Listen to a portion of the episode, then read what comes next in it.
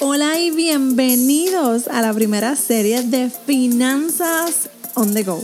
Mi nombre es Meralis Morales, soy de Puerto Rico y te ayudo a través de mi página meralismorales.com a tomar el control de tu dinero, finanzas y presupuesto. Si quieres comenzar a caminar hacia la libertad financiera en un idioma que tú entiendas, te invito a que te suscribas y compartas con tus amigos este podcast. Comencemos con nuestra travesía. Bienvenidos al segundo episodio de Finanzas on the Go. Me encanta saber que estás dándome la oportunidad de hablar contigo finanzas en arroz y habichuela.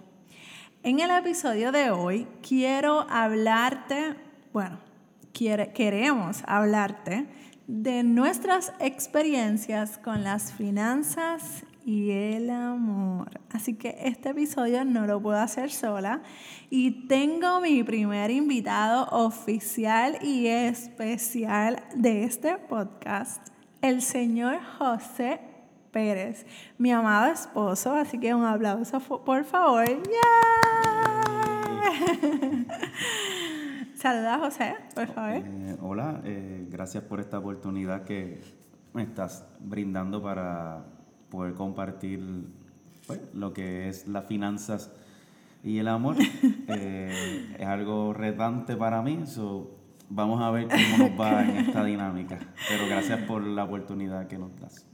Eh, él está un poquito nervioso, así que quiero hacer esto de forma conversatorio slash entrevista para que se suelte un poco y entre en confianza. Y han notado la super voz que tiene de locutor. Estoy segura que cuando coja confianza, ay Dios mío, pobrecita de mí. Bueno, vamos a nuestra primera pregunta.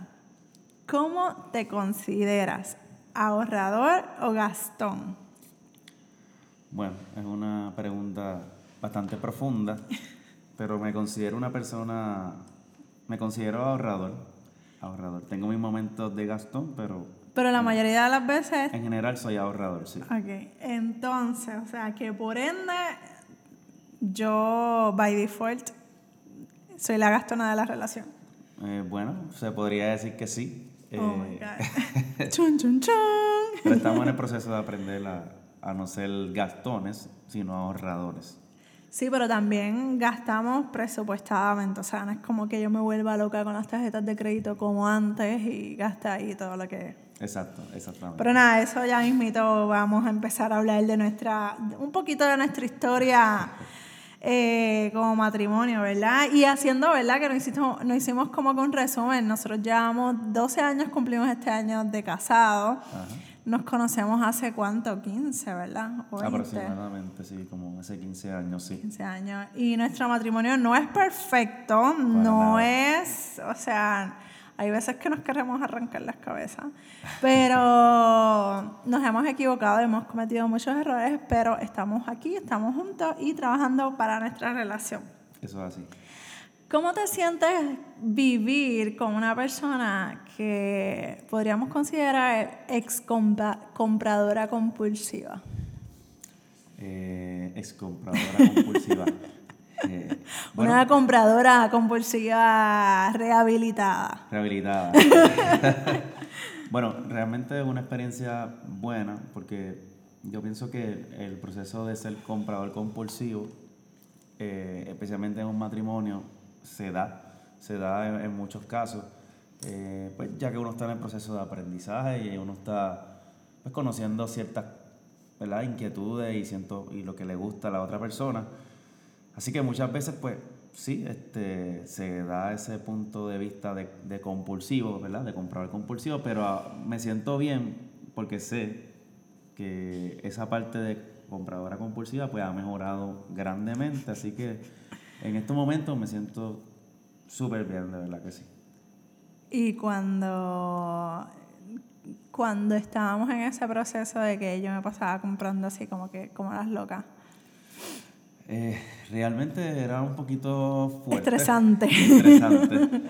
Porque, Porque no había un control tampoco, no era como que teníamos así como que un control de un presupuesto. Yo creo que no hacíamos presupuesto, bueno, no hacíamos presupuesto. sí, realmente, pues Estábamos al garete, muchas como veces, decimos aquí. muchas veces pasa que, eh, que, que las personas van a un centro comercial, ¿verdad? Una tienda por departamento, eh, etcétera, y, y nos gustan ciertas cosas y ahí viene la parte de, de comprador compulsivo. Eh, nos llama la atención, nos, nos dejamos llevar por lo que ven nuestros ojos y no medimos muchas veces el costo de- del artículo, de cuánto podemos realmente gastar, eh, cuánto podemos eh, tener ahorrado para sacarlo para eso. Así que cuando somos compulsivos, pues no medimos nada de eso, simplemente tomamos la decisión sin, sin importar las consecuencias. Así que entiendo que, que esa ha sido una parte que, que realmente nos ha beneficiado a ambos. De verdad que sí, el, el tú estás rehabilitada. Yo rehabilitada, solamente yo, porque tú tenías tus episodios de, de comprador compulsivo y lo dijo al principio del- Sí, de, la, sí. de la grabación, así que todos tenemos eso, eso, pero yo sé que yo en la relación puedo reconocer que yo era la que más gastaba y que desmedidamente pues eh, gastaba sin pensar que había mañana, ¿verdad? Este, compraba cosas que realmente no necesitaba. Y no es algo que me deba abochornar, pienso yo que al contrario, me debe servir como lección, como ayuda para otras personas que, que están pasando por el proceso y que hay, hay vida después de... Es que si no hubiera sido una, una compradora compulsiva, quizás no estuviera haciendo lo que, ¿verdad? Lo que estás haciendo hoy en día. Exacto. Así que yo creo que es parte del proceso de aprendizaje de- de- del ser humano, de, de las parejas, de los matrimonios, cuando están comenzando una relación. Es parte de, de- de madurar como persona. eh, y eso y es una, un- es una, una, ¿cómo se llama? Algo que nos enseña, es una lección de vida. Y cuando podemos sacarle el beneficio a algo que realmente hacíamos y que pudimos enmendar, pues yo pienso que aún de los errores se aprenden. Y no, y dijiste algo bien interesante, que antes básicamente nuestras salidas eran al shopping y realmente eso pues provocaba que, que pues gastáramos dinero pues que quizás no teníamos o que quizás no era para, para gastarlo en ese momento o teníamos el dinero pero este, lo podíamos utilizar, qué sé yo, en viajes, en cosas que realmente pues pudiéramos disfrutar y no, no en cosas, no cosas, eh, cosas, o sea, materiales, Ajá. sino como que experiencias, memorias, como irnos de viaje, pasear, cosas así. Así que, que en parte pues también tuvimos que hacer un cambio eh, en nuestro proceso de, de compartir como pareja y como familia, porque la realidad es que era bastante difícil, era bastante retador, retante más bien. Y eso nos lleva a nuestra tercera pregunta de cómo se siente vivir con una persona que maneja las finanzas personales. Pero yo quiero que me hables ya se está riendo. Yo quiero que me hables cuando yo dije, espérate un momento, en esta casa tiene que haber un presupuesto. quiero que hables de esa Meralis cuando empezó esta travesía, antes de empezar el blog, ¿verdad? Y, y de la necesidad de enseñar las finanzas, que estuvimos como que un tiempo bastante tenso entre nosotros como pareja y como familia, que yo no quería... Y quiero que tú expliques mejor, porque obviamente no es lo mismo que lo escuchen de mí que lo escuchen de ti. Lo- Así que más o menos, ¿qué, qué tú crees, qué, qué tú quisieras desahogarte y que la gente sepa y conozca de esa parte de mí? Bueno, lo que pasa es que yo no, yo realmente no te he hecho eh, en parte la culpa a ti de, ¿verdad? De, de esa reacción cuando tuviste eh, el atrevimiento de decir, pues mira, eh, hay que tomar control de la finanza. Yo pienso que en el caso mío, mi experiencia, pues yo era una persona que lo veía normal. Eh, desde que a mí me criaron como tal, que viví con, con mi, con mi madre especialmente, era algo normal el no manejar las finanzas. Eh, cuando O sea, pero tú estás hablando de antes de que se me, que me entrara la fragancia de aquí, aquí tiene que haber un presupuesto, en esta casa no podemos seguir viviendo a lo loco, hay que organizar nuestras finanzas. Tú estás hablando de ese momento antes de que yo espautara esa, esa directriz, como quien dice, aquí en la casa. Sí, este, en ese eh, correcto, estás en lo correcto, porque para mí, independientemente que había unos gastos y que se compraba, ¿verdad?, compulsivamente, yo en mi carácter personal lo veía normal porque fue lo que, lo que yo aprendí. Entonces, independientemente que era algo que de a uno, ahora uno, ¿verdad? Este, lo medita y se da cuenta que, que estaba mal, que, que no era lo correcto, yo lo veía normal. Cuando hay esa reacción de que, oye, hay que tomar el control de las finanzas, para mí fue un choque que por eso fue que hubo choque entre nosotros.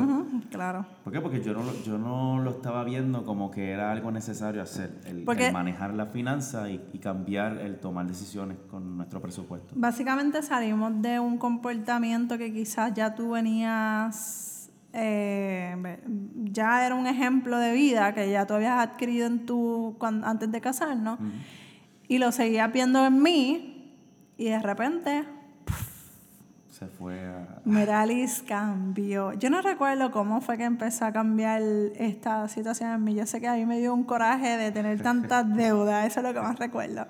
De tener estas deudas que yo dije, espérate, no puedo seguir con deudas. Quiero ser, quiero ser libre financieramente. y cuando esta chica llega con esa, esa maravillosa idea, ¿qué pasó?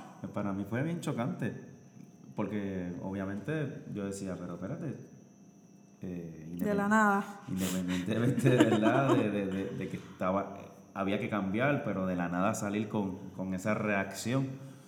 Eh, para, en, vuelvo y repito, para mí fue bien estresante, pero eh, después pude entender, ¿verdad? Poco a poco, que era necesario hacerlo.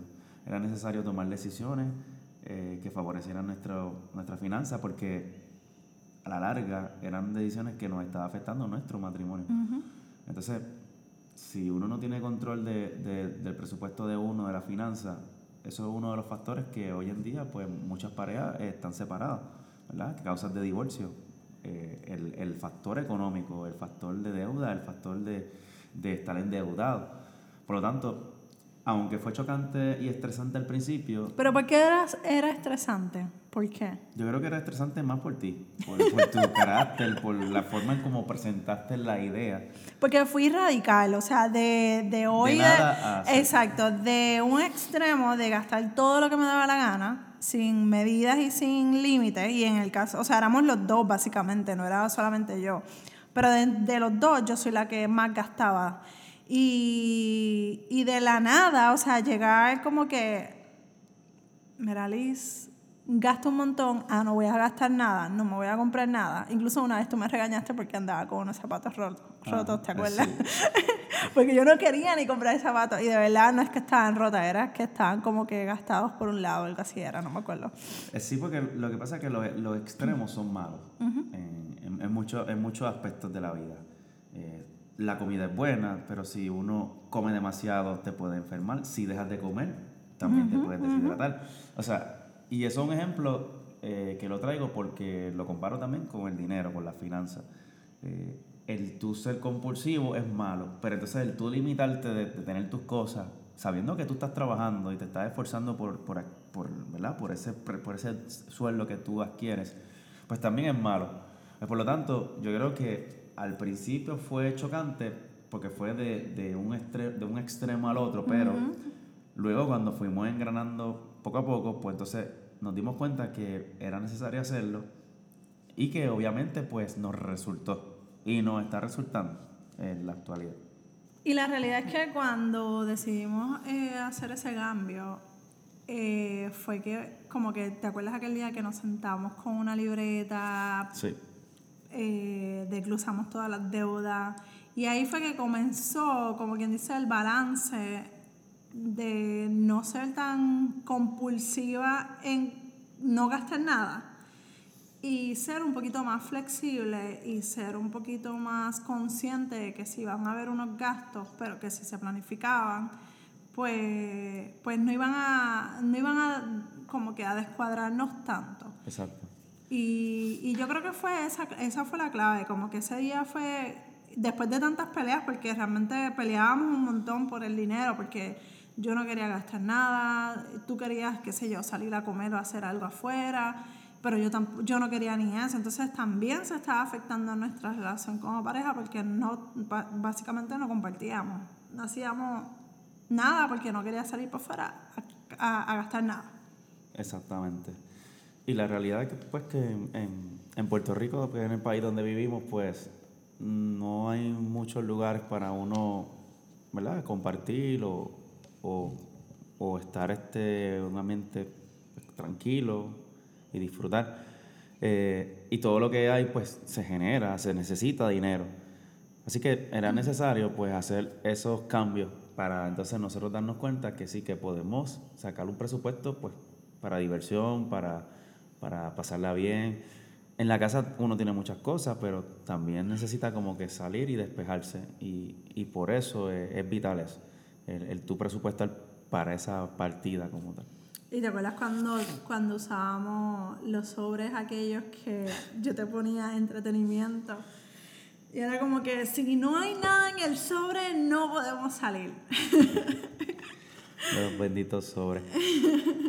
que todavía lo usamos, pero eh, ya estamos como que más, más o menos más flexibles en ese, en ese sentido. Así que eso es como, cómo se siente, ¿verdad? Cómo, cómo se siente vivir con una persona pues, que maneja las finanzas que al día de hoy, pues eso fue en el pasado, ya la, lo que acabamos de hablar. Mm. ¿Cómo ahora tú puedes eh, hablar y decir como que, ok, esta es la Meralis de ahora, eh, cómo va nuestro matrimonio en cuanto a, en cuanto a, a la finanza? No, ahora realmente pues uno, uno ve los resultados de, en el lado positivo. Eh, eh hay el sacrificio que tuvimos que hacer. Sí, por, por, por un ejemplo, eh, tan reciente como el año pasado, pues sufrimos, ¿verdad? Fue un año bien difícil, no solamente para nosotros, para todo Puerto Rico, y ¿verdad? por el embate de, de, de, varios huracanes. Y sin embargo, nosotros, pues, había un presupuesto para, para nosotros despejarnos de toda esa situación. Y era algo que posiblemente muchas personas dirán, bueno, pero eh, es un poquito arriesgado el hecho de que quizás no sabemos cuándo se va a resolver la situación de, de la electricidad especialmente, ¿verdad? Del agua potable, etc. Y, y hubo un presupuesto pues, para hacer un viaje. Por lo tanto, quiere decir que, que sí resulta, sí, sí hay buenos eh, resultados, obviamente hay un sacrificio que hay que hacer pero, pero a la larga uno ve unos resultados positivos que nos benefician tanto como pareja como familia. Sí, porque no, no habíamos, ese viaje de Nueva York y Filadelfia, pues en cierta medida pues no pagamos estadía porque nos quedamos en casas de familiares, pero en ese sentido pues nos, nos vimos beneficiados en esa parte, pero sí hubo unos gastos pues que obviamente pues no habíamos planificado porque se ese viaje no lo habíamos planificado. O sea, normalmente nosotros planificamos los viajes un año antes y comenzamos a ahorrar, ahorrar, ahorrar para podernos ir sin gastar más que ese dinero.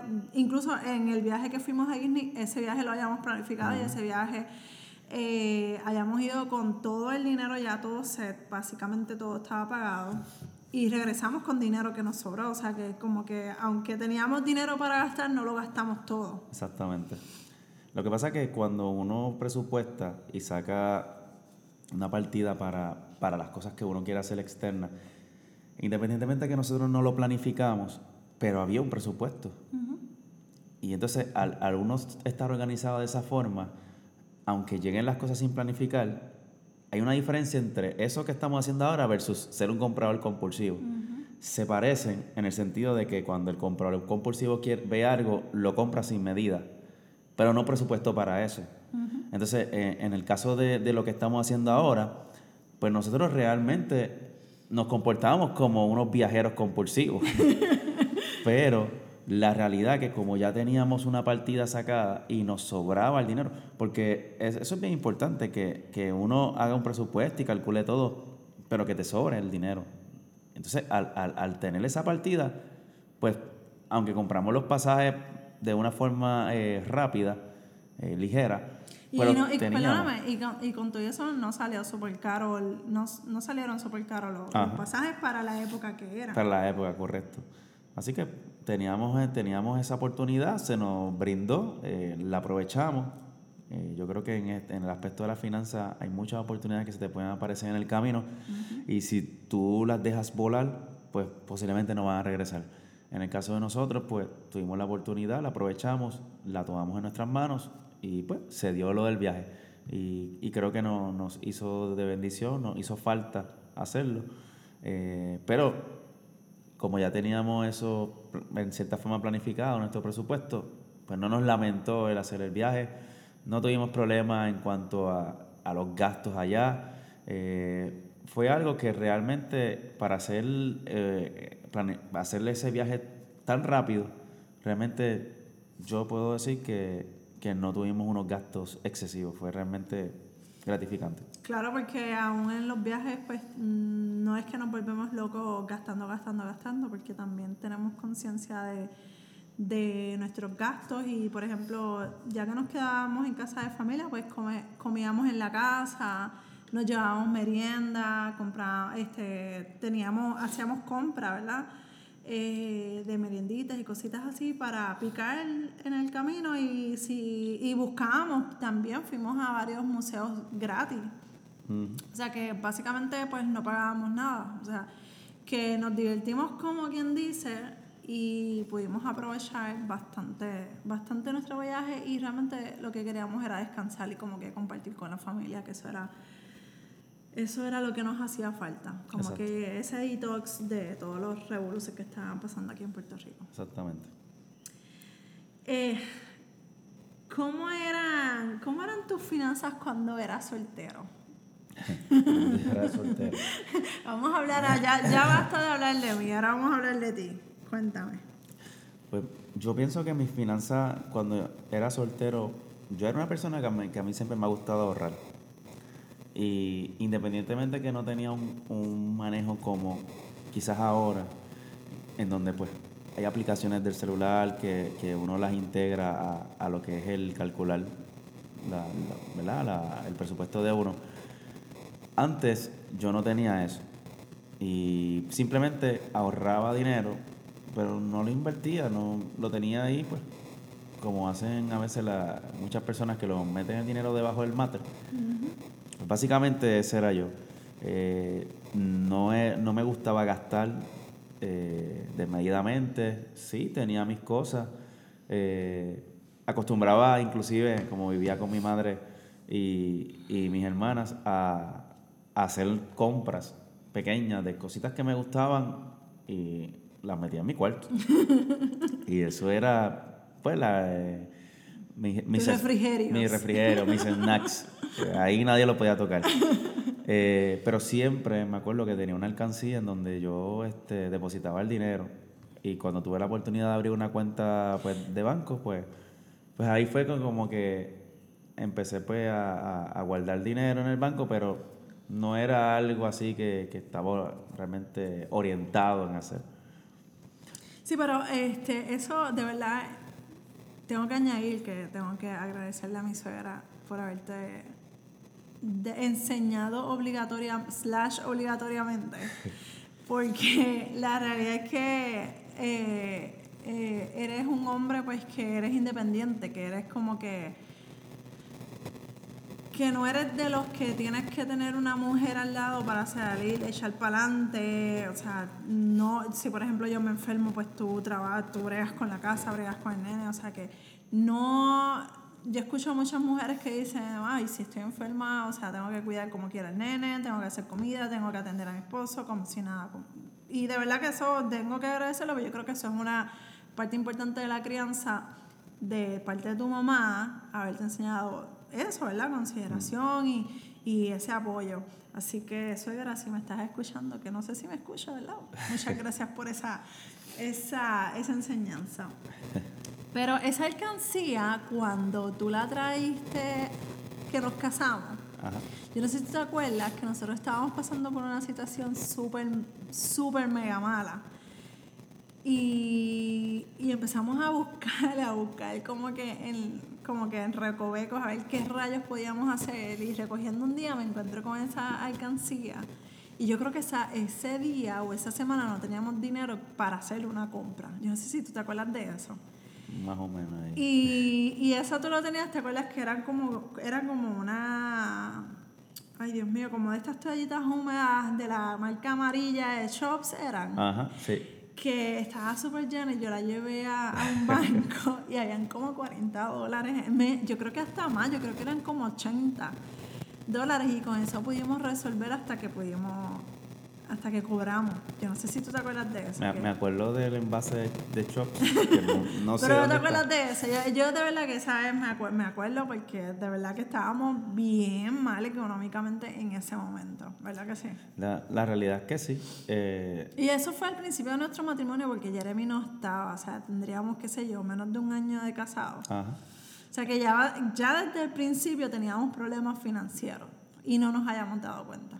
Exacto. Sí, porque pasa muchas veces que las personas pues eh, toman la decisión de unirse, de casarse, pero si, si, no resolviste esa situación antes de estar casado, pues esos, esos, esos problemas financieros se van a transmitir, se van a traspasar a la relación de matrimonio que estás en, en, el presente. Por lo tanto, tienes que sacar un momento para sentarte y y resolver esa situación. Porque si, antes del matrimonio. Antes del matrimonio. Y si ya estás en el matrimonio, pues entonces como quiera tienes que hacerlo.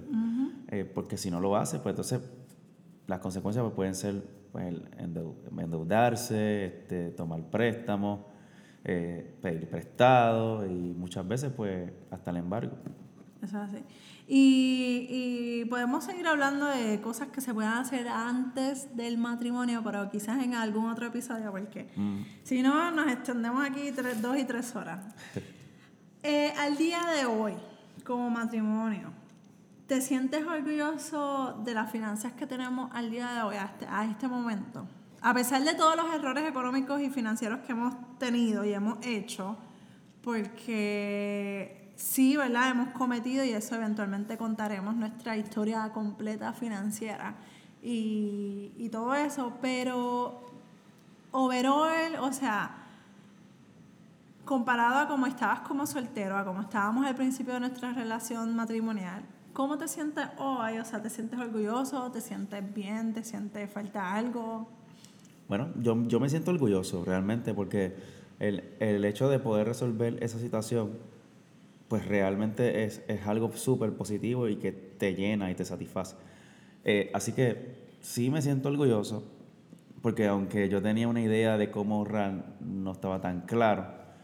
Así que el, el, el uno no limitarse a, a, a, seguir aprendiendo, pues sí te llena orgullo. Te, me llena orgullo el hecho de que como, como pareja pues hemos podido resolver nuestras finanzas.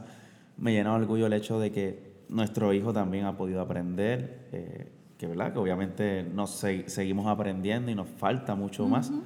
Pero sí, este, me, siento, me siento orgulloso, de verdad que sí, de, de cómo tenemos nuestras finanzas y lo que falta. Realmente Y realmente esto es un trabajo en equipo, porque cuando al principio yo este, estaba como loca, desquiciada, de que no quería gastar dinero y no quería que, que nada estuviera fuera de presupuesto, eh, yo estaba sola en ese barco, o sea, no estaba integrado ni tú ni el nene. O sea, era como que yo no voy a gastar dinero, yo no voy a hacer esto, yo no voy a hacer lo otro, no, nadie usa las tarjetas de crédito y vamos a salir de deuda.